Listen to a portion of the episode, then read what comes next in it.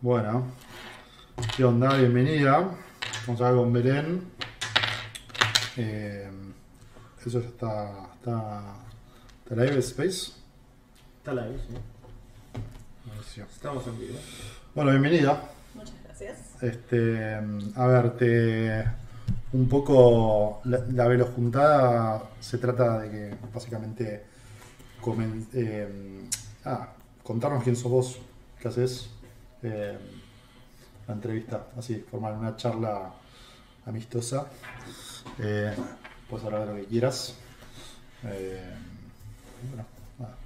Bueno, Nombre, apellido, colegio, para pasar. no, por favor, colegio no. colegio no, que ya quedó atrás hace mucho tiempo. Eh, bueno, a ver, soy Belén Rey, soy programadora, soy diseñadora. Tuve ahí como un cambio de carrera en algún momento de mi vida, después de muchos años de hacer diseño y estar cansada de que los programadores me digan que no se pueden hacer las cosas. Esa fue la verdadera razón por la cual empecé a programar de vuelta. Interesante. Sí, sí, porque en su momento yo estaba tenía una empresa, una consultora de software, Ujú. con dos socios, y yo hacía todo el diseño, ellos programaban, y yo siempre iba como, che, podríamos hacer esto. Y me decían, no, eso no se puede hacer, porque eran bastante pajeros. Ok. Entonces me cansé y dije, bueno, basta, se terminó, voy a volver a la programación.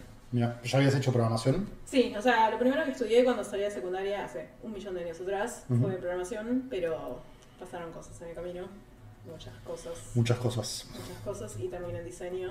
Ok, diseño UBA o. Empecé en la UBA, terminé en la UADE, Ok. eh, por una cuestión de que necesitaba laburar en Sí, realidad, y Sí, la UBA es bastante, la UBA, sí, no, no me bastante dejaba. tóxica con trabajar. No sé porque hay una vertiente comunista que. Así que. No, no, no me permitía. No, en serio, me habían tocado todas las clases, onda, jueves y viernes. Cursaba todas las materias en dos días. Claro, Era durísimo. durísimo. El resto de la semana estaba haciendo TPS en casa y no, Claro. no se podía.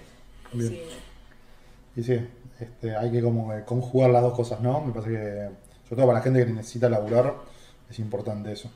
Sí, Sí. además el problema es que diseño es una carrera muy cara para hacer sin laburar. Sí. Como que ya me da vergüenza. Hola, papá, fotocopias. No, sí, sí, los materiales y, la- y bueno, después yo, yo estudié, empecé a estudiar tecnología multimedial en el 2006, creo, 2000, no, antes, 2004, por ahí, eh, en Maimonides. Sí. Y, y nada, era tipo compu, Illustrator, yo no tenía una computadora. claro. Tenía que comprar una computadora, Illustrator. Sí, eh, además tenés que tener una computadora que más o menos corra Claro. todas esas cosas. este, era tipo una Pentium 4 con tanto de disco y tal, una fortuna de plata. o sea. Sí, sí, sí, sí. Y, y, y cómo para ese, ese paso de, de, de- de diseño a programación, cómo lo. O sea, ya estaba antes o. No, o sea, a, ver, a mí siempre me había interesado la programación, me había quedado pendiente y, y como que nunca me fui de sistemas en realidad, siempre laboré en sistemas, porque durante mucho tiempo trabajé como control de calidad mientras estudiaba, porque en diseño son bastante jodidos con el tema de que empieces a laburar si estás estudiando, como que tenés que tener bastante experiencia para empezar a laburar, entonces me costaba encontrar un laburo de eso. En un momento empecé a laburar en una agencia y era imposible estudiar y estar en la agencia porque la agencia te hacía quedar por ahí hasta Sí, horas. 11, 12 de la noche. Entonces fue como, no, bueno, conseguí laburo en sistemas que tenían horario flexible y todo eso. Y mm, como que siempre estuve cerca, de alguna manera, nunca me fui. Entonces como que volver fue bastante fácil para mí. ok, que se programaba en ese entonces? En ese entonces, bueno, cuando yo arranqué, arranqué con C++ y C Sharp. Y después aprendí un poco de Java. A hardcore. O Sí, sea, sí, sí, sí. sí. Sí, no, no las boludeces que ahora. Eso del, del JavaScript es como. Sí, no, no, te aprendí con manejo de memoria y todas esas cosas que, que hoy en día, o sea, está bueno. Eso te reayuda. Posta que, que haber empezado con eso yo creo que ayuda bastante. Pregunta, la pregunta del millón. Eh, ¿Aprendiste autodidacta o tuviste clases con el doctor Bruno? Tuve unos- cuantos doctores Brunos en mi vida, pero no, no, un poco y poco, poco y poco. O sea, hice, hice cursos, hice cursos más que nada, no. En un momento volví a la facultad, hace, pero ya sabiendo programar, ya laburando de programadora, volví a la facultad, pero no, no tuve una buena experiencia, porque era todo remoto. Antes de la pandemia, que el remoto era como Sí, No. sí, no, no funcionaba. no funcionaba. Yo creo que hoy en día por ahí funcionaría, pero no voy a volver a estudiar, no estaría ocurriendo. Pero para alguien que, bueno, ahora no, nos vas a contar también de- del emprendimiento, pero eh, claramente para alguien que quiere arrancar en programación, eh, o sea, ir solo versus ir acompañado. Yo creo que depende mucho de varias cosas. Por un lado, qué clase de persona sos Ujú, eh, y en qué momento de tu vida estás. O sea, si tenés 17 años y te estás planteando qué hacer de tu vida y estás explorando, para mí meterte en una carrera por ahí vale la pena. claro. Pero si quieres hacer un salto y quieres empezar a laburar de esto ayer, Ujú, no tiene sentido. Porque en una carrera vas a empezar a laburar por ahí a los 2 3 años recién. claro. Entonces, no. ¿Y, y cuál sería, digamos, lo, lo mejor? ¿Cuál sería el Kickstarter? Entonces ahí. Yo diría que lo primero que tienen que hacer es meterse en alguna página que tenga cursos gratuitos, ya sea Free Code Camp, Cursit, o sea, lo que Bien. encuentren en español, en inglés, lo que les sirva, que se fijen si les gusta, qué les gusta, y después ahí que piensen, bueno, me meto en algo pago. Claro. Y después ahí tenés un montón de formatos de cosas que puedes hacer. Puedes hacer cursos cortos, puedes hacer cursos más largos, tenés intensivos, tenés menos intensivos. Creo que no hay una respuesta Ok. eh, válida sola. O sea, una cosa que me pasa siempre es que cuando nos preguntan sobre Cursit y sobre eh, qué pienso yo de nuestras competencias, Para contar que es Cursit, si querés. sí, bueno, Cursit es una plataforma donde eh, enseñamos a programar, más que nada frontend y backend en este momento.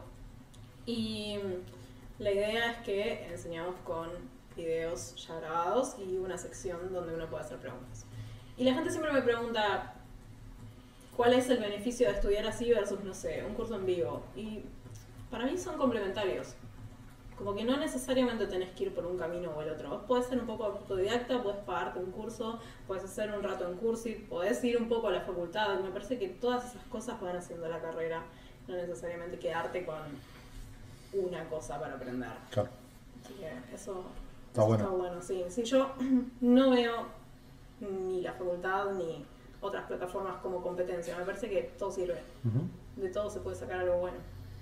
Claro, el tema es, o sea, es como, es, algo, es un tema recurrente en estas charlas que es la educación formal como una especie, de- no, quizás la palabra ancla es un poco fuerte, pero eh, no, pero como un- una algo que es por default que viene a veces de nuestros viejos como la única forma de poder, digamos, avanzar en tu carrera profesional. Sí, Eh. Es que hay mucha gente que, no sé, ni siquiera debe saber que existen otras formas de aprender. Eso es el eslogan de alguna plataforma, creo, pero... pero Marca registrada. Sí, sí, sí, por favor, que nadie me haga un juicio. No, pero creo que hay gente que no, no debe tener ni idea. Y se, o sea, lo que conocen es, bueno, termino la secundaria y voy a la universidad porque es lo que hicieron mis viejos o no pudieron hacer mis viejos y yo qué sé, como que uno sigue ese legado familiar. Pero, Es tremendo. pero eventualmente como que te vas enterando que hay otras cosas. Está bueno ir viendo. La gente Y, se meta. y aparte me imagino, bueno, o sea, a mí me pasó por ejemplo, yo estudié tecnología multimedia en la Maimonides, eh, terminé de cursar en el 2009 más o menos, y, y nunca terminé de dar los finales, ¿no? Me quedó la, ahí con los cinco finales y la, y la tesina. Y durante muchos años no me podía dormir porque, no, tengo tipo, rendir los finales, no puede ser. Viste, tipo, me despertaba a la mitad de la noche, no terminé el primario. Como... y, y sí, sí. Y en un momento yo me dije, o sea, me dije, no, pero pará, es una pelotudez. O sea, lo que aprendí en ese momento, que era ActionScript, PHP eh, y un montón de cosas, hoy voy y veo lo que yo estoy haciendo hoy, digamos, profesionalmente. Ya ese conocimiento dejó de tener sentido absoluto. Y lo peor es que me seguían pidiendo lo mismo. O sea, no era que decían, no se ayornaba, ¿viste? Eh, lo cual era un problemón, ¿no? Eh, ¿Cómo, o sea, cómo explicás eso, no? O sea, como que la educación tradicional termina siendo como una foto en el tiempo en vez de ser como medio una película, ¿no? Sí, sí, por eso yo creo que lo que está bueno, por lo menos en programación, es que la facultad te da un montón de bases que no te dan los cursos en general, por una cuestión de tiempos, obviamente. Entonces, para mí hay que tomar eso. ¿Cuáles son esas bases ahora? Y ponele, muchas veces pasa que una persona que sale de un curso de seis meses, de un bootcamp de seis meses, vos le decís, no sé, este, cómo funciona la memoria y no tiene ni idea. Claro. Que por ahí para el trabajo inmediato no es necesario, pero sí cuando empezás a trabajar a un nivel más alto, son conceptos que por ahí te ayudan. O si tenés que ir a aprender otro lenguaje, son conceptos que te ayudan. Entonces muchas veces vos decís, un patrón de diseño. Por ahí una persona que sale de un bootcamp no tiene ni idea de qué es un patrón de diseño y los usan todo el tiempo. Claro. Porque al final todos los frameworks que usamos están basados en algún patrón de diseño. Ujú. Entonces yo creo que eso se puede aprender autodidacta, pero tenés que tener como mucha paciencia y tenés que tener algún tipo de guía. Claro. O sea, una de las cosas que yo hago, por ejemplo, para, para no quedarla, es voy y agarro el programa de las universidades o le pido a amigas que estudian, che, ¿me pasas el programa de tu materia? Y busco los temas. Porque sé que yo no me voy a poner a estudiar de vuelta formalmente. Claro. Pero sí son cosas que está bueno ir aprendiendo. Bien. Así que eso, eso es un buen tip. Volvamos un minuto para atrás. Diseño. Empezaste en- en, digamos, a meterte en desarrollo. eh, eso fue como medio, o sea, medio en el mismo tiempo, digamos. Sí. ¿Y ahí qué hacías? ¿Qué, qué estás, ¿A dónde estás laburando? En ese momento estaba en Fibury, que era la empresa esta que tenía con, con mis socios que me decían que no. Teníamos un par de clientes afuera, eh, que en realidad fue un poco suerte, como todo en la vida calculo, y pegamos un cliente afuera y eso empezó a traer otra gente que quería laburar con nosotros. Así que, bueno, yo en ese momento estaba haciendo el diseño y medio como que dije, che, empiecen a darme cosas de código. No es que tuve que salir a buscar un laburo de programadora, decir, che, por favor, alguien tómeme. Claro. Eso estuvo bueno porque al toque empecé a ganar experiencia. Grosso. Sí. Está bueno. ¿Y en qué momento le pegaste una patada en el culo a socios? No, fue, fue una cosa medio como, Orgánica. sí, orgánica que se fue dando. O sea, uno de los chicos empezó a tener mala relación con nuestro cliente más importante Uf, y en un momento de la pandemia como que el cliente le dijo, no quiero laburar más con vos. Y eso medio desató una crisis Claro. en la empresa. Y este cliente tenía muy buena onda con mi otra socia, que es muy amiga mía. Y yo me daba cuenta de que medio como que la empresa se había vuelto un peso, como que ella quería quizás crecer con ese cliente. eh, y hoy en día está incluso planeando irse a vivir afuera con- para laburar con ellos y hacer carrera, así que buenísimo. Como que ¿Qué, qué consejo darías para los que tienen socios que no se llevan bien o que lo, lo sienten como un peso? No, y que hay que hablar las cosas, siempre hay que hablar todo porque nosotros estuvimos juntos casi siete años en la empresa Bueno, y hay muchas cosas que van quedando, van quedando. Si son varios, es como que a veces por ahí vos hablas una cosa con uno porque tenés más confianza y el otro se queda afuera y eso no, no ayuda, claro. No, no está bueno. Hay que hacer las cosas Se todos van, juntos. se van como enquistando todo. Sí, porque al final una sociedad termina siendo como una especie de matrimonio, son Obvio. como tu familia, medio como que saben cuánto cobras, qué comes, Sí. todo, o sea, saben todo de tu vida y, y hay que vivir con eso. A full. Eh, gatitos. ¿Qué pasa con los gatitos? Están los gatitos, los gatitos son una cosa muy extraña porque yo no, no planeaba hacerlos en realidad y un día ocurrieron en mi vida. A ver, contá eso, por favor. Bueno, eh, esto se remonta al principio de la cuarentena. Yo estaba en mi casa, estaba aburrida y muy estresada porque era como, che, hay un virus y nos vamos a morir todos. Era esa época que todos pensábamos que... ¿Lo de Doom es por la pandemia también? ¿O No, no, un collar que dice Doom? Eso, eso es porque es mi nombre y quedó y bueno, ya, ya lo tengo. Ok. Este, es, es mi energía, es como yo soy así. Soy, soy- Ok. soy Doom. este, no, bueno, yo esta- estaba como en esa época que viste te decían, no, está en el aire y todos vamos Sí, a sí, morir. sí, sí, psicosis colectiva. Bueno, todos vamos a morir. Y yo veía que todos los creadores de contenido de Twitter, Instagram y todos lados hacían eh, estos, bueno, contenidos sobre cómo trabajar desde casa. Sí. Y era como, tenés que levantarte a la mañana y desayunar. Todos recomendaban cosas de universidad. vestirte". Yo la verdad prefiero la cama. decía. Claro, Sí, sí, sí, sí. El mejor fue el video de la gallega, viste, tipo energía y el chabón tipo comiendo dulce leche. Sí, le- Exacto, exacto. Y yo lo que pensaba es, todos estos consejos están buenísimos, no les sirven a todo el mundo, están buenísimos, pero son consejos para trabajar desde tu casa en una situación normal. Y no estamos en una situación normal, estamos en una situación donde todos nos quedamos congelados en el tiempo con lo que teníamos. Hay gente que no tiene otro ambiente en su Claro. casa para decir, ah, separo el trabajo y no, o sea, tenés que laburar desde la cama porque no te queda otra. Entonces, medio como en joda, hice el primer póster de Te lo explico con gatitos, que era sobre trabajar desde casa. Y básicamente lo que dice es, hacer lo que puedas. Bien. Nadie te va a juzgar, haz lo que puedas. y bueno, lo tiré ahí como, tomen, este es un póster, lo hice yo, y a la gente le gustó. Mira. Me empezaron a pedir que explique cosas con gatos, y fue como, bueno, esto es lo que hago ahora, explico cosas con gatos. ¿Tenés, ¿Para tener gatos en tu casa? Tengo seis gatos. Ah, la mierda. Tengo seis gatos, sí, tengo seis gatos. Mi abuela llegó a tener 11 gatos en la casa. No, no, No, no. es, es un montón, es Un un montón. montón. Sí, es un montón. Vivía en una casa con parque, todo, ¿no? Pero un día mi abuelo vino con una bolsa y se lo llevó a, a varios, dejó creo que uno.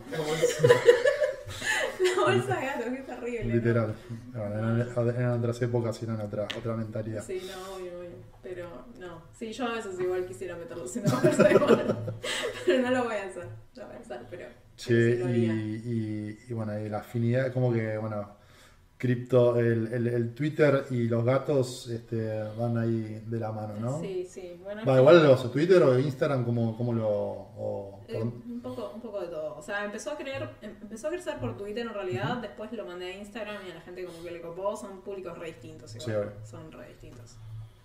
Me da mucha risa eso. Como, a veces una cosa de la repega en Twitter, en Instagram es como, Sí. uh, estoy como, bueno, perdón. Siento que como Instagram son, viste, los... Este, ay, ¿Cómo se dice esto? Eh, como la- los colegios yankees, viste, tipo... Mm. En, en Instagram están los... eh, ay,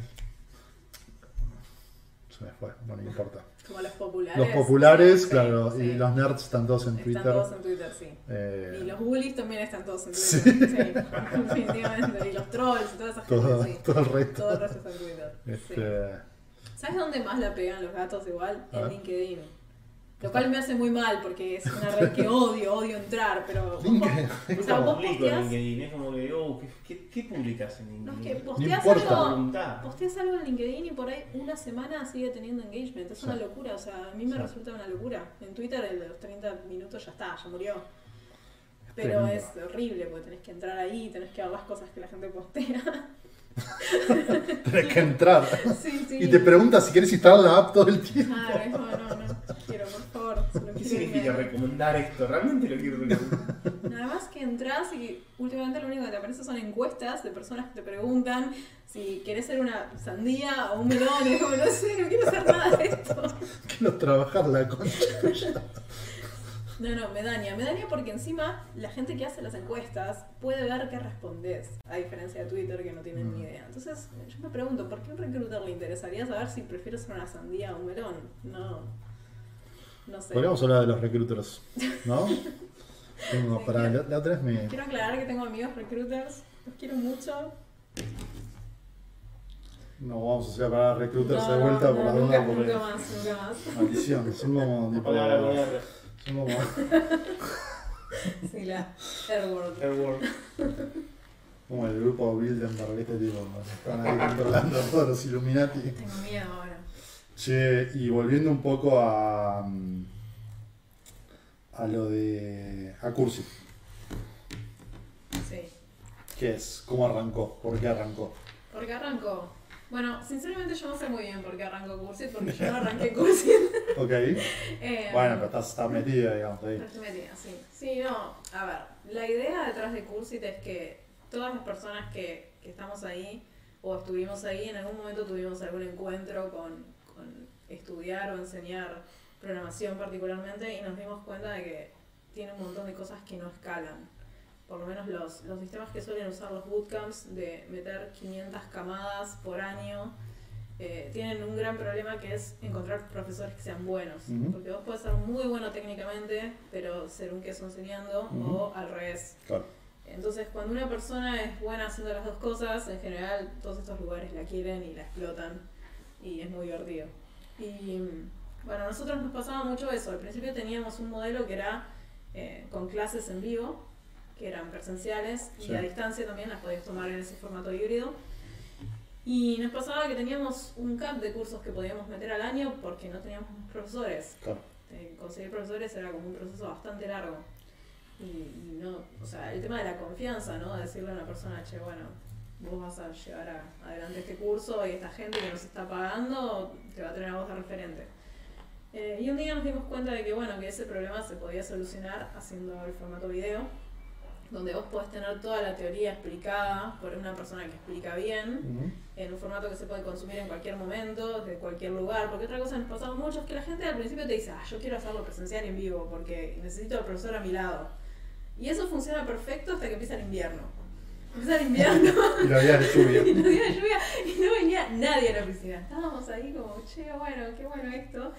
Eh, y la gente por ahí veía la clase, las clases que eran grabadas, entonces las veían al otro día, lo que sea, Claro. y te hacían las preguntas. Entonces fue como, bueno, agarremos esto que está bueno, que la gente ya lo está usando y transformémoslo en, en un negocio. Y bueno, así nació la parte online de Cursit, que, que no, no era lo que inicialmente era Cursit. Claro.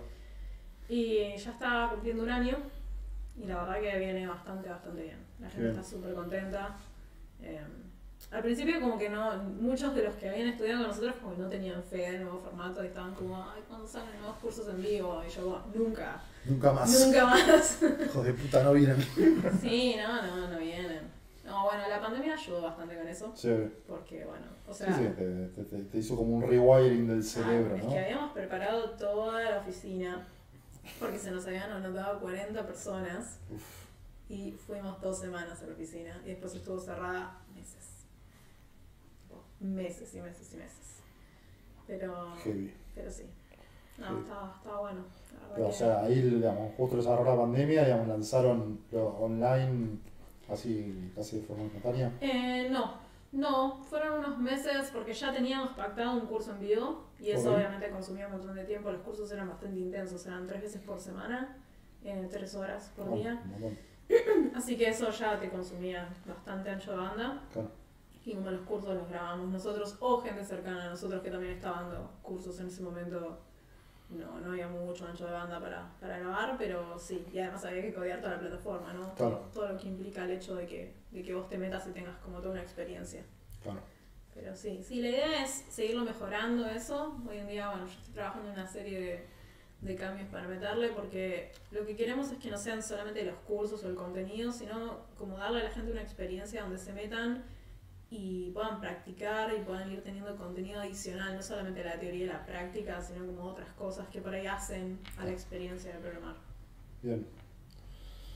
Y, mm, digamos, la gente.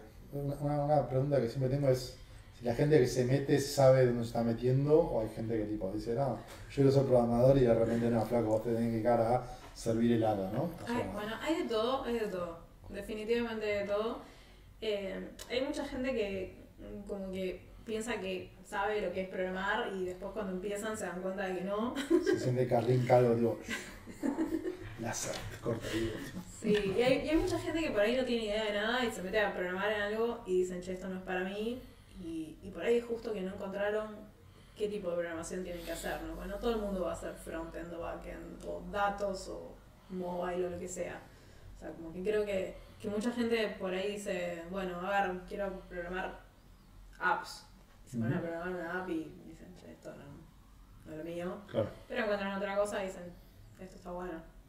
Si le te veces pasa que, bueno, es, es una pregunta medio boludo, iba a hacer. Pero.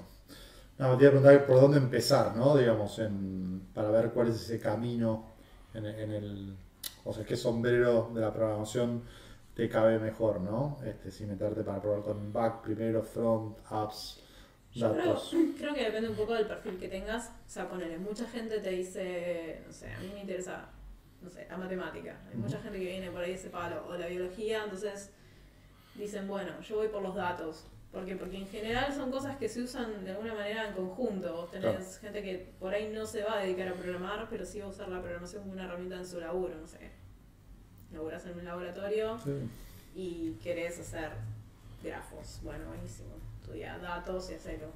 Eh, pero si estás como explorando, y yo creo que tiene que ver como un poco con la afinidad de, de lo que te parezca que te va a interesar. A ver, si, si te gusta lo visual y por ahí anda por hacer apps o por hacer frontend. Si sos un queso con lo visual, por ahí metete en el backend o con el tema de los datos, Claro. lo que tiene que ver con un montón de cosas. Pero en general es más fácil entrar por el frontend porque es de lo que más hay contenido hoy en día eh, y después ir viendo desde ahí, Claro. Che, y mm, alumnos de todos lados. de todos lados, sí. Muy divertido porque tenemos muchos argentinos que vienen en Europa, entonces creo que A veces le cobras en euros, obvio. Sí, sí, obvio. en dólares en realidad, porque se convierte, pero sí. No, pero está bueno porque creo que también pasa eso, ¿no? Como que hay poco contenido de calidad en español sobre un montón de temas. Hay, hay bastante contenido básico, pero cuando ya empezás a meterte en temas más complicados, por ahí no hay tanto.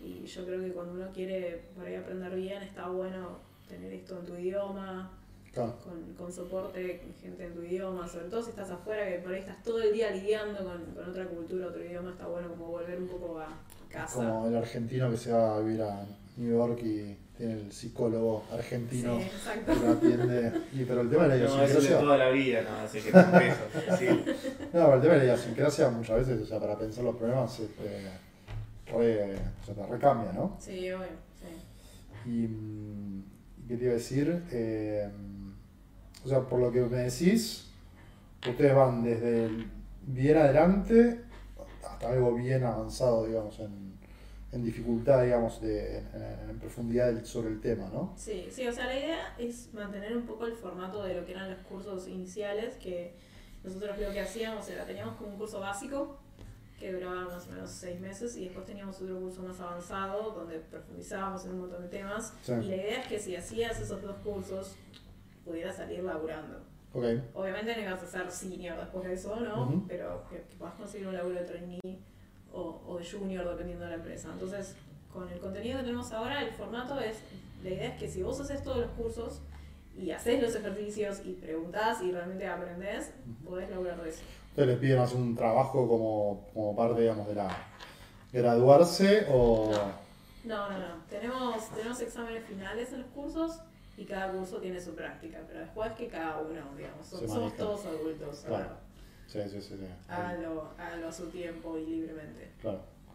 Che, eh, y bueno, hoy por hoy digamos, hay como bastante competencia en el mundillo de cursos online de, de programación. Pero Sí por- lo hay. sí lo hay. ¿Y, y cuál crees que es el, o la principal, el principal desafío ahí, ¿no? De, de, nada, de, este, de esta industria.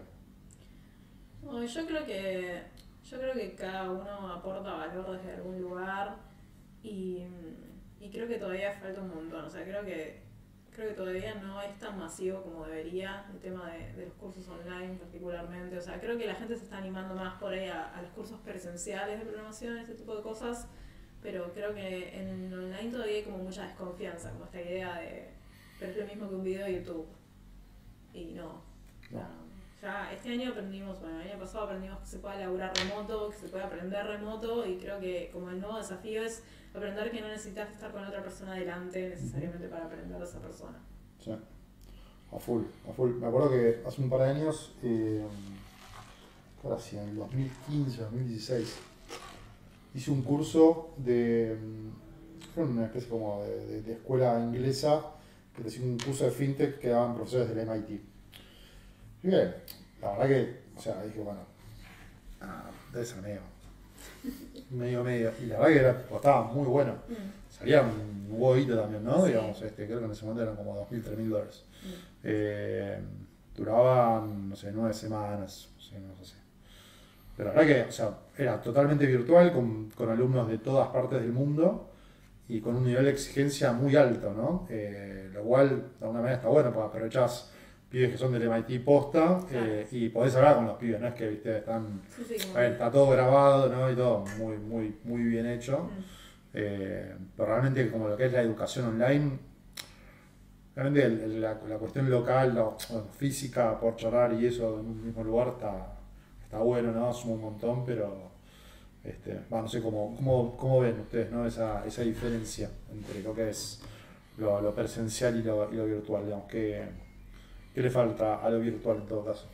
Y creo que a lo virtual lo que le falta es, quizás cuando uno está presente en un lugar, como que estás obligado a enfocarte en, en lo que estás haciendo. Lo que nos pasa mucho es que si tienes una persona que está estudiando, me, me pasa a mí cuando estoy en una call, ¿no? Estoy en una call con vos y estoy haciendo gatitos. Entonces creo que, que también es un poco el compromiso de uno de decir, che, bueno, no, pará, si estoy estudiando voy a prestar atención, por ahí no voy a mirar Twitter por media hora, voy a prestar atención a la clase. Eso es medio difícil de forzar. Pero digo, también lo podés hacer en una clase presencial, Ujú. o sea, es más evidente porque vas a estar así frente al profesor, pero, pero nada, Obvio. se puede, se puede hacer tranquilamente. Entonces, yo creo que pasa por ese lado. Y por otro lado, creo que tenés todo el tema de la comunidad. O sea, muchas veces la gente se siente sola cuando estudia de esta forma. Entonces ahí, para mí, donde entra el tema de la comunidad, de venir, hacer preguntas. O sea, estamos para vos. Claro. Y eso es clave. Sí. Me parece que tener a alguien ahí un referente, ¿no? Es que esa es la mayor diferencia para mí con ver un video random en YouTube. Claro. Porque, a ver, todo el contenido que uno busque sobre cualquier tema potencialmente está gratis en algún lugar del internet, solamente hay que buscarlo.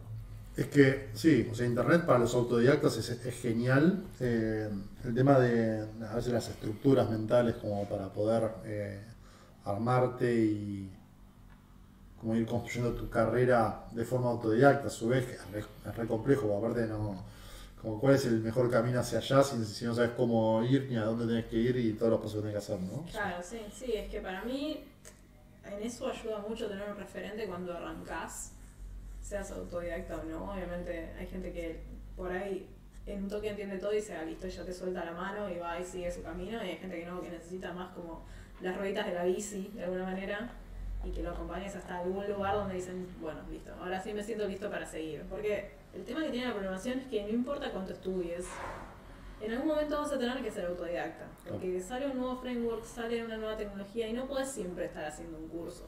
En algún momento tenés que ir a leer documentación Claro. Y tenés que aprender también a, a hacer eso. ¿Qué, qué es lo que más te, te parte de la cabeza de las cosas que están, o sea, lo último que sacó, salió de algo?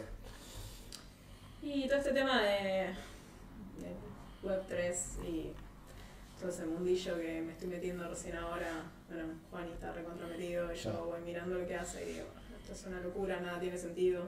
Y después voy y me abrazo a mi backer y digo, por favor no te vayas. me gusta porque cuando empezamos a hablar de eso, la gente empezó a friquear, la gente que empezó a meterse recién ahora en lo que es web decía, che, pero pará, yo todavía no sé entrar a una div y, y ya me están hablando de esto que tiene smart contracts atrás y no, no lo tenés que aprender, no lo tenés que aprender. Claro. Yo no lo sé, no lo tenés que aprender. ¿Nos vamos a quedar todos sin trabajo mañana? No. ¿Por qué? ¿Por No lo qué? sé. Claro, no lo sé, ahí sí. Sí, sí. Pero, pero sí, no, está, está bueno. Ahí hay un montón de, de cosas para explorar que están buenísimas. ¿Ya, ya te, te metiste con Solidity a hacer algo? o- Lo miro ahí de reojo y miro cómo funciona. Estuve, estuve mirando muchos contratos hechos por otras personas para ver cómo, cómo funcionan y, y me vuela la cabeza. La verdad que es una locura. Sí. ¿Por? No sé, es muy raro. o sea, es, es como que hay que pensar las cosas de otra forma. Ok. Que como venimos pensando muy de una manera y de pronto, no sé, tipo, tenés todo ahí, como que podés ver todas las transacciones, todo está ahí, todo es público. Como, ¡ah! Ah, bueno, pero decís en cuanto a lo que es un poco la, la forma de operar del blockchain en general, decís. Claro, sí. Sí. Claro, pero es como que aplicado a la web es raro, porque por ahí estamos tan acostumbrados a que ciertas cosas se cuidan o Claro. quedan como enmascaradas. hay que ofuscarlo, Claro, es, es un secreto. Exacto, de pronto está todo ahí, eso me, me vuelve loca. Y te cambia mucho cómo, digamos, diseñás y programás ese tipo de... Pregunto, digamos, de, de- yo no soy técnico, ¿eh? por eso pregunto por veces también. No, sí, o sea, yo, yo creo que sí, creo que, creo que te cambia un poco la cabeza en cómo pensás ciertas cosas, porque bueno, uno viene con, con cierto recelo, ¿no? Eh, de, de qué expones y qué no, y creo que bueno, obviamente tiene otros problemas esto y tiene, tiene otras cosas donde tenés que hacer foco, entonces obviamente tenés como que cambiar un poco tu forma de pensarlo. Ok. Pero bueno, es, es divertido. Sí, hoy justo fui a dar una clase a, una- a un colegio secundario y les pregunté qué querían ser, ¿viste? Y uno tiró programador. Y dice, y digo, "Y bueno, ¿y ya estás programando? No, no, quiero ir a, a estudiar ingeniería. Ya, escuchá, para aprender a programar JavaScript, Solidity, empezar por CryptoKitty, le digo, este, digo, sueldo 20 mil dólares, Listo, vamos. Sí, sí, sí. sí, sí. Ahí como todos los pendejos decían, ¿qué? ¿A dónde? Pero yo no, abogado, no, no, abogado. ¿Para qué? Con un ¿por qué queremos Sí, abogado? tal cual. Donde vamos no necesitamos abogados. No, no, es, es una locura. Es una locura. Este... La gente se re enojó, la otra vez yo estaba, estaba compartiendo ahí un par de ofertas en Solidity que eran un montón de guita y era la gente enojada, eso no es real. ¿Por Pero qué? te juro que sí, qué sé yo. Ay, no, no, no apliques. Claro, está bien. ¿Por qué no es real? Y porque supongo que, no sé, es una estafa No se piramidal. puede, no se puede tocar, no, no es cochera. Claro. ¿Qué pensás de las criptos? Hablando, vamos a meternos en tema. No, a ver, ¿qué, ¿qué pienso en general? O sea, hace muchos años que estoy metida en, en este tema y, y para mí como ya es una parte medio natural de mi vida. ¿Cómo arrancaste? Eh, arranqué porque... Qué gracioso esto. Arranqué porque quería tener un CryptoKitty. Ok. Y en ese momento no encontraba una forma de convertir pesos a cripto porque no sé Los CryptoKitties, para los que no saben, fueron los primeros NFTs. Sí, sí, en una época en que la palabra NFT ni existía. Sí, em, yo quería tener un gato. Y me decía, bueno, pero para comprar tu gato necesitas ETH. Y yo como, ¿qué es eso? ¿Qué carajos es eso? Y me puse a investigar y no lo podía comprar de ninguna manera porque intenté algún, Sí, sí, sí. alguna cosa con la tarjeta y no me dejaba, no, no se podía. Y dije, por favor, ¿cómo hago para generar esto? Yo necesito tener un gato. Y encontré las pools para minar y me puse a investigar y me puse a minar con mi Bien, 1080 de mi casa, sí. bien. Sí, ahí fue cuando me, me metí en todo este Grosso. quilombo. Grosso. Hoy con J en el colegio también decían, "Mira, ustedes pendejos, en vez de jugar a los jueguitos, en vez de estar quemando horas en el Fortnite, pónganse a minar. Claro, sí, sí, sí. Eh, Además, en invierno te da calor en los pies. Claro. Yo digo, joda, pero en serio, o sea, el año pasado estuve, estuve mirando también, para joder en realidad, pues.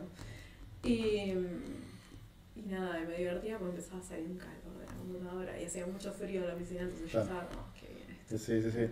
Bueno, es que. Gasto electricidad, pero... pero No, no, bueno, está bien, pero no gasta gas. O sea, Una vez. en, en Siberia habían hecho todo un proyecto para poner mineros de Bitcoin en las casas Mm, este, para Me acuerdo. calefaccionar. me acuerdo. Este, y en Islandia creo que lo usan para en, tipo los, los invernaderos, por el estilo. Bueno, es eco- economía circular. Sí. Para y eso fue CryptoKitties 2017, ¿no? Sí, por ahí. Sí. Eh, el Ether estaba, no sé, no me acuerdo cuándo estaba. fuck, ¿Por qué no compré ahí las cosas? creo, creo que estaba 300 dólares, una cosa así. Yo, pero a, a Vitalik lo conocí en 2016. Mm. eh, qué nerd, qué, qué, qué nerd, qué nepe. Eh, después lo cortamos, no el video. Sí, sí. Este, este es el momento donde, donde todos nos Y bueno, estamos pero- en nuestros errores pasados. Sí, sí, la verdad que ver, ver a, a centavos, viste, como si es. Ah, incluso a Bitcoin, no sé, yo cuando conocí Bitcoin me valía 11 dólares. Claro. Dije, este es un Ponzi. tipo, ¿no? Sí, sí, sí, obvio. Este, Tengo una amiga que perdió una wallet con dos bitcoins. no, Sí. Sí. Cada tanto empieza a buscar todos sus viejos discos para ver si la encuentra. pero no tiene nada, nada, nada, nada. No. nada. No. Porque hay unos pibes que te recuperan. Este, Sí, eso, eso fue lo que le dijeron la otra vez, así que estaba Encontramos si 0,2 tenía- bitcoins. Sí, claro. Porque te este, devuelvan medio, ya está. Por no, los pibes creo que te, tipo, te cobraban el, creo que el 10% de lo que tengas ahí te lo cobraban. Claro, sí, está bien, es negocio. Si no la podés recuperar, es negocio. Eh, No, y te, te revolvían la casa. no, Agarrar el disco te vi, se había olvidado la, la contraseña para acceder. claro. Y, en- y tenían todo un sistema que le iba haciendo digamos, un, no sé este, un random para ir tirando. Tenía como cierta información este, y lo iba encontrando. Creo que tardaron, no sé si uno o dos meses y lo terminó no. encontrando. Qué loco. Sí, zarpado. Y bueno, igual creo que sí, tenía un Bitcoin y 66 mil dólares. ¿no? Hermoso. Departamento. Quien pudiera. ¿No? Este. Y. mm, ¿Shitcoiner o.? No, no. No, bueno, eh, más o menos. O sea, ahora estoy. ¿no? Ahora- ahora- Altcoins. ¿Tenés ADA o no tenés ADA? No, no, no tengo nada porque te hace sufrir mucho. ah, No, pero estoy metida en, bueno, estuve metida en el Plants vs. Undead hasta hoy, que saqué todo, Mirá. porque venía como Este, así que sí, con esas giladas me, me meto. Estuvimos jugando a Axis también. Contá un poco, ¿qué onda eso? Mira, es, es divertido, en realidad no, no es divertido. Plants vs. Undead no es divertido porque ni siquiera es un juego. o sea, es como que los tipos dijeron, vamos a sacar un juego y después dijeron, bueno, pero más adelante ahora tengan un marketplace y compren plantas y, y rieguenlas. Y no sé, o sea, creo que es bastante atractivo porque decís, che, pará, estoy haciendo plata por regar No es una actividad. girasoles, claro, Claro. una vez al día. O sea, creo que lo que está bueno también es que te limita, lo mismo que, que Axi, que te limita en la cantidad de tiempo que jugás por día, porque tenés un límite de cosas que podés No hacer. vaya a ser que te vuelvas adicto a regar plantas. Claro, exacto. No, bueno, pero no vaya a ser que haya, hagas mucho dinero regando plantas. Se llaman de la sociedad de horticultura para Se llama la Fit regando plantas. Claro. Es espectacular. No, no, ya, me imagino a la FIP tratando de, de meterse en ese mundo. Explicale a tu contador El puede darme dinero. Pará, mi contador está recontrometido en cripto, está más metido que yo, creo. Y ya era, ya era hora que los Sí, contadores sí. se metan en cripto. Sí, definitivamente. Este, es más, yo el otro día hablaba con, con mi psicólogo y decía, mi, mi contador y el abogado me están estafando, le estoy pagando y yo les debería, me- ellos debería, debería estar cobrando.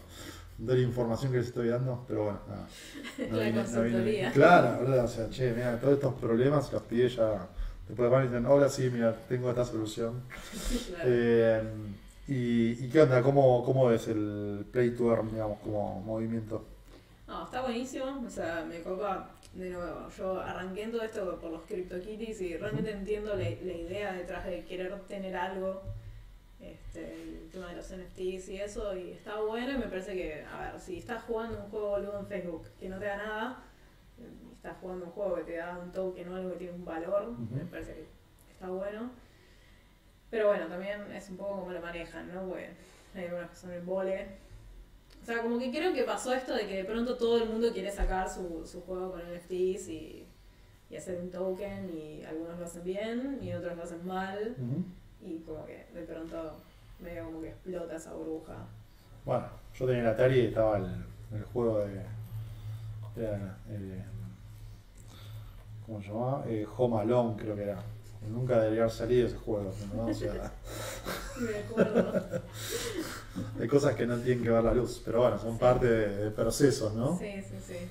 Eh, Sí, bueno, pero el tema es que acá viendo plata metida, sobre todo porque hay gente que está re loca y dice, me voy a meter mis ahorros en un juego, me parece un montón, realmente me parece un montón. Claro. Como que no, no metas la plata que necesitas adentro de un jueguito, porque no sabes en realidad cómo va a salir. Por ahí sale re bien, por ahí no. Pero estás atando por ahí guita que necesitas a la suerte. Timba. Claro. Y es jodido. Bueno, por eso creo que también es importante la educación financiera ¿no? y educación tecnológica, que muchas veces no, no se da. Eh, que no, parte también de lo que hacen ustedes con Cursit, o sea, tangencialmente o no, o, cross te, te ayuda ¿no? también un poco a, a eso. Sí, sí, supongo que sí. Igual, nada, como que todo el tiempo la gente te está preguntando, ponele, yo cada vez que hago contenido sobre, sobre estos temas me preguntan, bueno, ¿y vos qué aconsejás comprar? No, yo no te aconsejo nada. No, no No, advice. no, no, por favor, este, me parece que cada uno ahí tiene que, que medir, Ujú, pero está bueno informarse, siempre. Bien. Tienes un montón de seguidores en Twitter. Sí, ¿Qué es lo que más pega? armarse beso, aparentemente. Armarse beso, quejarme, cuando me quejo la gente, la gente Sí. le gusta cuando me quejo. Es tremendo. Para ser felices ya está Instagram. Exactamente. Sí, sí, Ahí está la gente feliz y, y todo color de rosas. No, sí, lo que más pega en general, o sea, preguntas sobre cómo empezar a programar, que yo realmente, o sea, no entiendo cómo puede ser que seguimos respondiéndolas y no solo yo, un montón de otras personas que, que hablan de esto y, y siguen entrando El gente que no sabe, sí, pero es increíble, es increíble el nivel de gente nueva que aparece todo el tiempo. Y bueno, significa que estamos re temprano. ¿no? Sí, sí, no, está, está bueno eso, la verdad que... Chi, ¿qué, qué, qué significa para vos o qué sentís? O si es una pregunta muy pelotuda, Manuel, pero ser mujer en un ecosistema de tecnología. Es horrible. Ojalá pudieran hacer como un hombre blanco. si ¿Por se qué? Eh, porque es todo más fácil. O sea, es todo más fácil. Cuando yo empecé a estudiar, era literalmente la única mujer en todo el instituto donde estaba ¿Dónde empezaste a estudiar? Eh, en Image Campus. Ok. La carrera era eh, desarrollo de videojuegos. O sea, me, San me Martín, ¿no? metí en el peor lugar. No, no, era en el centro, en algún lugar del centro. Es En San Martín y Córdoba. Ah, sí, sí, sí, Sí, sí, ahí. Este, y nada, era, era la única y me pasó algo que era bastante estúpido, que como la institución estaba, bueno, queremos que vengan más mujeres, así que te vamos a mandar a que nos representes a todos lados. Y yo estaba como, no quiero, no quiero representar a nadie, yo solo vengo acá a estudiar, Claro, quiero ser una más del montón. claro. Y, y no, no la pasé bien, no estaba bueno. Un poco por eso me terminé yendo ahí. Ok, O sea, como que no, no encajaba. claro. Qué cagada eso. Sí, sí, fue bastante choto. Pero bueno, volví muchos años después y es como que había cambiado bastante el ecosistema. Como que hay muchas más mujeres Ujú. este, y hay como otra concepción de las cosas, ¿no? Como que hay cosas que en ese momento por ahí te decían que hoy en día si te las dicen es como... mm, ¿Qué te decían? ¿Te Ah, parece? Me interesa. Es un poco misógino lo que me estás diciendo. Sí, sí, no, no sé, o sea... Compañeros que me han preguntado que qué hacía ahí, No, o sea, ¿qué haces acá? No, no, ¿Qué haces vos acá? Claro, ¿qué haces vos acá, Gil? Bueno, pero ponele, yo hoy en día le respondería eso. claro. Pero a los 19 años que era como... Sí, sí, estás una... No sé qué hago acá. No, viene a llorar. Eh, sí, sí, después me pasó, en ese momento era joven y bella, y de un grupo de cinco pibes, estos cinco se me declararon en algún momento de la carrera. No, No porque yo fuese particularmente la mujer más hermosa, sino porque era la única que estaba ahí, ¿no? O sea, era como por cercanía. sí, sí, sí. sí. No, por favor, esto es horrible, no quiero salir con ninguno de ustedes. Bueno, Son todos programadores, váyanse. che, pará. El novio también es programador. Sí, novio es programador. Novio. novio no debe ser cancelada nuevamente. Sí, sí, creo que nunca salí con una persona que no sea programadora. O sea, ¿En serio? Sí, Mirá, sí. Estuve casada 10 años con otro programador. mirá. Sí, y antes de eso salí con un programador y con otro programador. Sí, sí, definitivamente. Pará, no alguien. Tenés que devaguear ahí algo que. Sí, no, no. Sí, bueno, el otro día una amiga estaba preguntando en Twitter que cuál era el pattern de relación más, más tóxico que tenemos, que es lo que siempre repetimos, y yo le respondí programadores. Mirá, Sí. saludo a Juan. Se casan por dejar cuenta. Uy, es buena esa. Hay que registrarlo en la blockchain. Sí, por favor. Se lo podemos mandar a, a Wanda y, y Icardi, ¿no? y fotos de Instagram con la China. ven. este. Por favor. Che, y. mm, Y que. Bueno, igual me imagino que el, el ecosistema digamos, cambió bastante, ¿no? Un montón. Debe, sí. debe haber bastante, igual todavía unos dinosaurios. Hay de todo, hay de todo. Pero por lo menos hoy en día si te encontrás con esa gente, sabes que tenés otro lugar donde por ahí no está esa gente. Eh, me pasa hoy en día que el ecosistema cripto replica un poco Mirá. lo que era para mí al principio la tecnología. como que hay, hay mucho huevo. mucho Sí, demasiado, demasiado. Hay que airear un poco ahí. Sí, sí, sí. es que yo creo que es como que se, hay un efecto multiplicador porque es tecnología más finanzas. Claro. Y en ninguna de las dos es como que hay una, una cantidad de mujeres. este, hay una, una relación ahí exponencial de huevos. Eh, pero bueno, hay que cambiarlo. Está bien, hay que cambiarlo. Para, para eso estamos. Sí, Para que nosotros eh, desde siempre tratamos de, de sumar eh, más, más, más de todo, ¿no? Este, pero sí, es verdad que hay, hay, hay poco. Bueno, ojalá poder hacer algo ahí. Che, y se te acercan minas que dicen, che, quiero meterme, no sé cómo arrancar, o es tipo indiferente decir mina. No, sí, sí, se acercan un montón. Se acercan un montón. Sea, está, bueno, está súper comprobado que cuando vos ves una persona que está en una posición donde a vos te gustaría estar, Claro, empezás como a fantasear que vos podés ser eso también. Entonces, pasa mucho que, no- solo a mí, o sea, amigas mías también, que por y, y ahí. enemigas también. Y enemigas también, que se encuentran en esta, en esta posición donde dicen, che, mira, Ayudemos. ayudemos. Sí, Buena onda. sí, está bueno. ¿Y qué fue lo más bizarro que te pasó? Lo más bizarro que me pasó. Pregunta extraña. No sé qué fue lo más. Me, me pasan cosas bizarras todo el tiempo a mí, o sea, todo, todo el tiempo, constantemente. No sé qué fue lo más bizarro que me pasó. ¿Viste un ovni alguna vez? No. ¿Crees No. en los ovnis? a ver, el mundo es muy grande, el universo en realidad es muy grande como para que estemos solos, Bien. Calculo, pero ¿cómo saber? Por un tema de probabilidad, digamos. Claro, exactamente, sí. Está bien, está bien. Tiene- No Es podemos ser los únicos, sería como demasiado aburrido. Sí, ¿no? sí. Además como que, no, o sea, no somos tan hábiles sobreviviendo como para que no pueda haber alguna otra gente ser algo que exista. Tiene que haber. Total. El Coincido. tema es si nos van a invadir o no. Definitivamente. No, no tengo ninguna duda. Eh, o que somos lo suficientemente estúpidos como para decir, tipo, no vale la pena meterse ahí. Claro, bueno, yo, yo pienso, sí, yo pienso eso. Es como, todavía no son un peligro para nosotros, son un peligro para ustedes mismos, así Claro. que... Bueno, en- en- entramos en, en- en- en teorías conspiranoides que me encanta, pero había como ciertas, ciertos informes que andas a ver, tipo, nada, informes fumetas de la, de la Guerra Fría, que en un momento, digamos, decían que hubieron como cierto intercambio de armas nucleares que fueron interceptados por fuerzas alienígenas para evitar que entremos en Claro, una extinción. pará, esto, esto está empezando a ser un problema. Claro. Vamos a, Vamos a- cancelar este- Sí, sí, sí. Pero bueno, nada, nunca se sabrá. Podría Este, pasar. Elijo creer. I want to believe, definitivamente. ¿Serie favorita? Serie favorita, Firefly. Epa, ¿Me Firefly? Firefly es una serie que duró 10 capítulos nada más porque la cancelaron. Es una serie de Josh Whedon, que es el muchacho este que hizo Buffy y otras Bien. series así conocidas. Y el tipo se le ocurrió que era una re buena idea hacer una serie sobre vaqueros en el espacio, en un universo donde el chino es el idioma más hablado además del inglés. Porque. China logró no solo conquistar el mundo, sino todo el universo.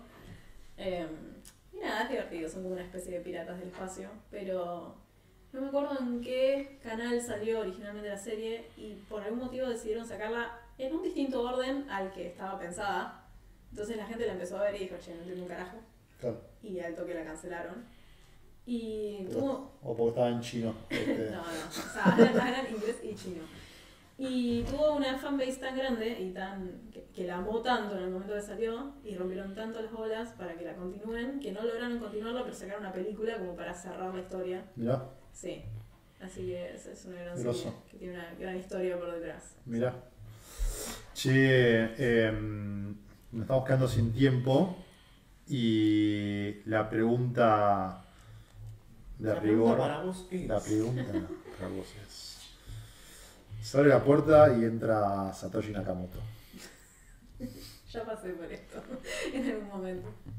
¿Qué, qué le preguntás? ¿Qué le decís? ¿Qué haces? Dame la billetera, Logi. Primero, primero ¿cómo, cómo saber si es. Bien. ¿Cómo saber, no? Pero bueno, también, de nuevo, elijo creer. Elijo creer.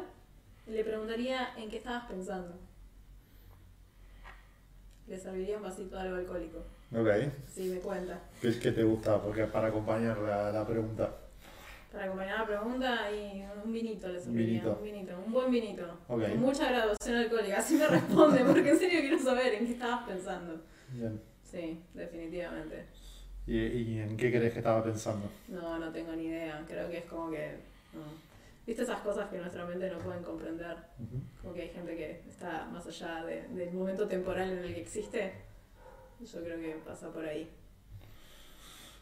¿Y a vos qué te pasó cuando... cómo- siempre me, me interesa saber cómo fue el proceso mental de, digo, cuando conociste esto, cómo fue toda esa secuencia de, desde es un Ponzi hasta ese aha moment, ¿no? A mí me gusta compararlo con lo que para la... O sea, mi viejo tiene 75 años. Entonces me gusta compararlo con lo que para él es la experiencia con las tarjetas de crédito. Porque cuando yo era chica mi viejo me decía, no puedes usar tarjetas de crédito, las tarjetas de crédito son una estafa. Y al día de hoy él cree que comprar online con una tarjeta de crédito es que te van a estafar. Y Sí. yo le digo, pero es lo que pasa todo el tiempo. ¿no? Entonces yo creo que para mí fue como similar a eso. Fue como, nada, está, mi pedo está pasando y de pronto como que estaba pasando. Y como que pasa de ser una cosa que hablan unos pocos o que no se conoce mucho y de pronto se empieza a convertir en algo más popular y decís, che, carajo. O sea, gente lo está adoptando, empieza a tener sentido. Claro. Eh, y creo que todos hacemos como un proceso distinto, ¿no? Por ahí hay gente que necesita que un país lo tome como algo oficial para decir, che, esto existe de verdad. Claro. A mí me alcanzó con que hubiese gatitos que podía comprar. Soy una persona de gustos simples, yo solo quería Proof gatos. sí, exactamente. ¿Y, ¿Y qué representa para vos todo lo que es cripto, blockchain? Yo creo que es un cambio de paradigma. O sea, a ver, creo que está como esta exageración de que nos va a salvar a todos y la libertad y toda la gilada. Creo que hay mucho de eso igual. Eh, creo que también hay otras cosas, creo que hay estafas, creo que hay un montón de cosas. O sea, es, es una herramienta más, pero, pero creo que es un buen cambio de paradigma. Creo que ya era hora de que haya algo nuevo. Está bueno, como que hay mucho para explorar ahí. ¿Cuál crees que es el principal desconocimiento o, o misconception ¿no? que, que hay eh, sobre el tema? Y yo creo que todavía estamos muy aferrados a esta idea de que tiene que haber algo que regule o que centralice, como si eso alguna vez nos hubiese asegurado eh, algo, Claro. ¿no? O sea, que haya un ente que, que regula no te asegura nada, solo te asegura que puedas ir a golpear una puerta y que no te atiendan potencialmente. Entonces creo que hay que cambiar un poco esa forma de pensar, ¿no? Como de decir, por ahí no necesito tener un referente donde quejarme, sobre todo si esa persona potencialmente no me dé bola. Claro. Sí, es un buen punto. El otro día tenía una conversación con alguien que me dijo que era un pelotudo. Este, se lo agradecí, me había terminado el colegio, lo cual no me cambia en absolutamente nada. Eh, porque yo hablo de. Está la, la- la- yo digo, la, la- discusión setentosa o noventosa entre público y privado. Y yo creo que la gente que veníamos hablando en cripto hace un tiempo, ya hablamos de, eh, o al menos quizás inventé un término y, y soy recapo, pero eh, hablo más de, des- como desestatizar ciertas cuestiones. Pero no hablo de hacerlo privado, hacerlo, o sea, descentralizarlo, ¿no? O sea, que, que no sea de nadie y que sea de todos, por así decirlo, ¿no? Sí. O sea, sacarle el Estado, porque el Estado creo que como que contiene, ¿no? Esto es como que no, justamente, que no esté contenido en nada. Eh, bueno, el pibe obviamente me dijo, no, sos un pelotudo, bueno, nada, te, felicito, eh, bienvenido a mi mundo. Eh, pero digamos, como todo, todo ese, ese cambio de paradigma de decir, tipo, che, mira, no es, no, no es ni bueno ni malo, es tipo, es otra cosa. Es otra cosa, claro. Eh, y, y a la gente como que le cuesta mucho que, que le caiga esa mecha. Ojo, no quiere decir que tengo razón, ¿eh? simplemente como trato de, de- de- de explicar el mundo desde otra mirada quizás. Eh, pero Yo creo que ese cambio se va a empezar a dar si en algún momento se empieza a usar masivamente esto para otras cosas que tengan que ver como, no sé, documentos oficiales, ponele. O sea, creo que también hay un problema en que este, la conversación está como muy centrada en la guita hoy en día y eso hace que la gente tenga como cierto recelo. claro, Pero se empieza a tener otros usos. Por eso a mí me gusta mucho todo lo que es la red de Ethereum y el tema de los smart contracts. Me me parece que te dan como otra visión de lo que es esto, que no tiene tanto que ver con no voy a hacer plata y finanzas y eso. claro. Sí, ahí, a ver, claramente, digamos, bueno, hay como una frase ahí que da vuelta un moto que es, si solucionas el dinero, solucionas el mundo en un punto, eh, que yo algo de verdad creo que tiene. Eh, creo que también por otro lado vivimos una sociedad donde el dinero como que tiene un tabú muy fuerte, Sí, nos cuesta mucho la guita. Eh, pero es verdad lo que decís de que eh, no es, digo, la guita no es lo único que viene a solucionar, ¿no? O sea, y no está bueno también que se quede como limitado a eso. Eh, me parece que la intersección de ah, comunidades, dinero, gobernanza, eh, nada, soluciones, aplicaciones para solucionar problemas de, de intermediación, de, de ofuscación de, de datos, lo que sea, me parece que hay como muchas herramientas muy copadas, ¿no? ¿Cuál sería tu proyecto Web 3 predilecto? ¿Cuál es el problema que querés venir a resolver? a mí me gustaría todo el tema. O, Gatitos. o sea, a ver, no, no, estoy, estoy flasheando, no voy a Sí, sí, flashear sí, fuerte. Me encantaría poder tener toda mi documentación, o sea, todo lo que es mi persona o está asociado a mi persona en una blockchain y no Ok. dependiendo de alguien que tenga que ir a pedirle, no sé, hola, dame mis datos. ¿Por qué vos tenés mis datos? ¿Por qué sos dueño de mis datos? ¿Por qué dejaste que te hackeen el Renaper y le diste mi número de trámite a todo el mundo? ¿Por qué no sale en ningún lado eso? Porque a nadie le importa. Nadie entiende lo, O sea, lo ver, grave que es eso. ¿Y qué vamos a hacer? Nos vamos a deprimir. O sea, yo ni quise hablar de ese tema porque es como, no puedo hacer nada, ya está. Alguien va a tener mis datos y puede hacer lo que quiera con ellos. Es muy heavy. Sí, es muy heavy. Es como que por dentro me rompe el corazón, pero digo, bueno, no puedo hacer nada al respecto. Y nadie renuncia, no echan a nadie, tipo, No, no, nadie le importa. hay, es muy heavy. Es muy heavy. Eh, el tema de los datos es, es, es un trámites. Eh, no, tenés que traer el certificado apostillado legalizado de la. Hermano, tipo, ya tenés toda la información en tu fucking base de datos. tipo, no me hagas Sí, ir. sí, ¿por qué me hace llevar una fotocopia? Basta, Este, por favor, y- no, el DNI y copia certificada, pero es mi DNI, estoy yo acá, persona, hola, mundo. No, o sea, para mí es una locura que al día de hoy toda nuestra existencia esté ligada a un papel que te dan en el sanatorio cuando naces. Como, Total. no, no sé, no tiene sentido. Total. No puede ser. Bueno, y así miles de trámites. Sí. Cambias el auto y te quieren matar. O sea, literalmente te van a buscar un papel de una estantería tipo 08. Este, Exacto. así que bueno. Che, Bel, eh, nada, gracias por venir. No, por Buena favor, charla. a Algo, ustedes. algún chivo para tirar, un comentario. No, vengan a curso y te estudiar programación y estudien Solidity. Ah, vamos a sacar un curso avanzado de Solidity porque tenemos, Pero- uno, tenemos uno gratis que Bien. lo pueden hacer en cursi.io. Vamos a publicitar. ¿eh? Sí, pero después vamos a sacar ahora en noviembre uno avanzado para la gente que realmente quiera aprender a hacer smart contracts. Bien ahí. Aprovechando que Juan está metido en eso. ¿Hay, ¿Hay promo code para la gente de Velo o Eh, sí, sí, puede. se puede- puede puede algo? sí. Bien ahí. Vamos bien a tramitar. Bien ahí, metiendo la púa en vivo. Muy bien. Che, sí, sí. No esperaba otra cosa. Bueno, nada, gracias por venir. Lujo. Este, gracias. eh, en verdad, yo quería que venga Abel la vez que vino Juan y que vengan los dos juntos. Pero acaba de ser madre y. No, no había sido madre. Ah, era, no, era- perdón. era una pelota Ah, gigante. No, sí, me- no me sí, movía a sí, mi casa. es verdad. Muevo de acá, dije. Bueno, estuvo bueno, estuvo bueno dosificar la, la dosis. Sí. Bien. Che, bueno, gracias a todos ahí. Este, nos vemos la, la semana que viene. Adiós.